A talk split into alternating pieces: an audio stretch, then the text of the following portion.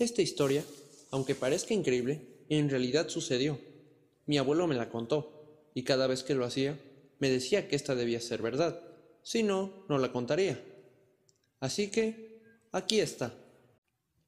Una mañana soleada de domingo en otoño, justo cuando florece el trigo sarraceno, brillaba el sol en lo alto del cielo. La brisa matinal soplaba tibia sobre los rastrojos. Cantaban las alondras en el aire.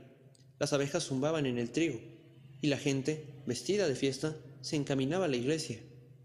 Todas las criaturas se sentían contentas, y el erizo también.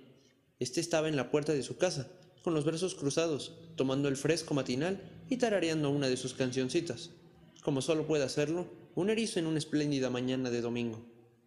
Mientras cantaba a media voz, se le ocurrió que en tanto su mujer limpiaba y vestía a los pequeños, podría darse él una vueltecita por el campo para ver qué tal crecían sus nabos, los nabos estaban muy cerca de su casa, y él y su familia solían comerlos.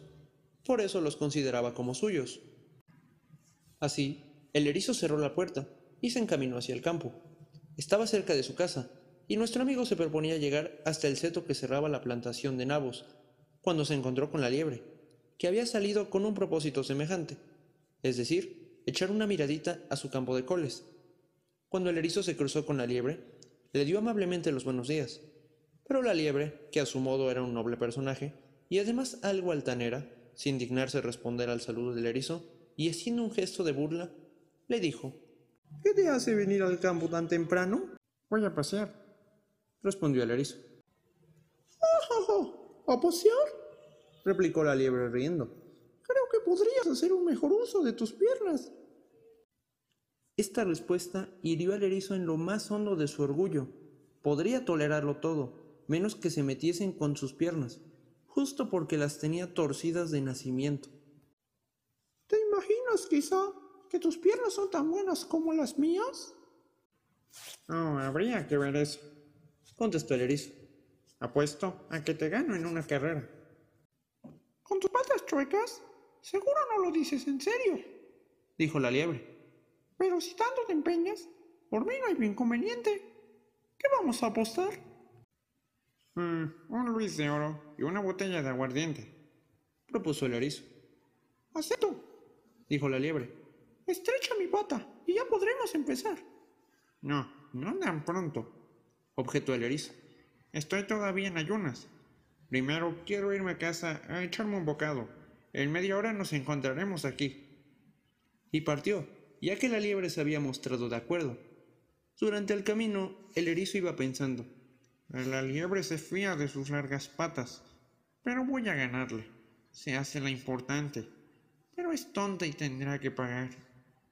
Cuando llegó a su casa, le dijo a su mujer. Oye, vístete rápido, pues tienes que salir al campo conmigo. ¿Qué sucede? preguntó ella.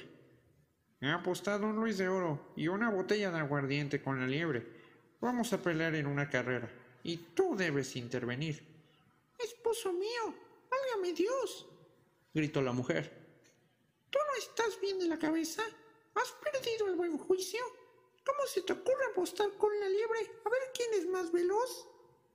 Cierra esa boca, mujer, replicó el erizo. De eso me ocuparé yo. No te metas en nuestros tratos. Vamos, vístete y vamos. ¿Qué más podía hacer la mujer? No tuvo más remedio que seguirla, quisiera o no, y en camino le dijo el erizo. Pon mucha atención en lo que voy a decirte.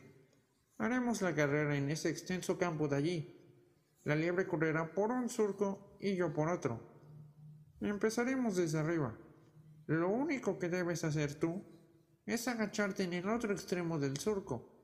Y cuando llegue la liebre, la recibes gritando, Aquí estoy. A la hora acordada, llegaron al campo y el erizo señaló a su mujer el puesto donde debía estar, mientras él se iba a la parte de arriba donde ya lo esperaba la liebre. ¿Podemos correr? dijo ésta. Sí, respondió el erizo. Pues, vamos. Y cada uno se colocó en su surco. La liebre contó. Uno, dos, tres. Y se lanzó campo abajo como un torbellino. El erizo solo dio unos cuantos pasitos, y agachándose en el surco, se quedó con gran tranquilidad ahí. Como un bólido, la liebre llegó al otro extremo del campo y le gritó desde su puesto la mujer del erizo. Aquí estoy. Grande fueron la sorpresa y el pasmo de la liebre, pues creyó que era el mismo erizo quien la llamaba. Esto no era raro, pues entre marido y mujer erizos existía enorme semejanza, pensó la liebre. Esto es imposible. Pero dijo, corramos de nuevo. Entonces, otra vez se lanzó como el viento, y sus orejas parecían alas. Mientras que la mujer del erizo no se movía de su puesto, la liebre llegó arriba, y el erizo la recibió mientras exclamaba, Aquí estoy.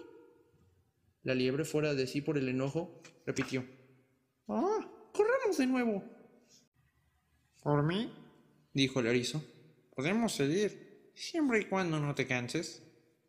De este modo, la liebre repitió la carrera 73 veces, mientras que el erizo permaneció en el mismo lugar. Cada vez que la corredora llegaba arriba o abajo, le salía al encuentro el grito. ¡Aquí estoy! Pero cuando hacía la carrera 74, el pobre animal no llegó a la meta, pues se desplomó a mitad del campo, mientras que del cuello le salía un chorro de sangre, y ahí quedó muerta sobre el terreno. El erizo se quedó con el Luis de Oro y la botella de aguardiente, y pasando por su mujer que lo esperaba al pie del surco, se fueron los dos alegremente a su casa. Así pasó que en el erial de Buxtehude, el erizo mató a la liebre en una competencia de carrera, y desde ahí ninguna liebre ha querido apostar a correr con un erizo de Buxtehude. Pero la moraleja de la historia es, primero, que nadie debe burlarse jamás de una persona de menos categoría, por muy encumbrado que se crea, aunque se trate de un erizo. Segundo, que es aconsejable cuando uno piensa en casarse, tomar una mujer de su estado y condición, tan semejante a uno como sea posible, como el erizo y su esposa eriza.